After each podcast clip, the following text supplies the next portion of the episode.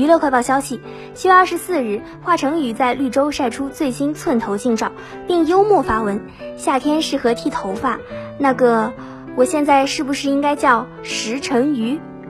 照片中，华晨宇留着寸头发型，戴时尚框架眼镜，搭配耳环，身穿黑色衬衫，他手抱吉他，表情超酷，文艺范儿十足。七月二十四日，《乐队的夏天二》官方微博宣布，节目终于定档，就在七月二十五日周六晚八点，并配文：“别催了，这就来了。”小秋定档，舒坦得劲儿。七月二十五日周六晚八点，首播两期，继续造起来。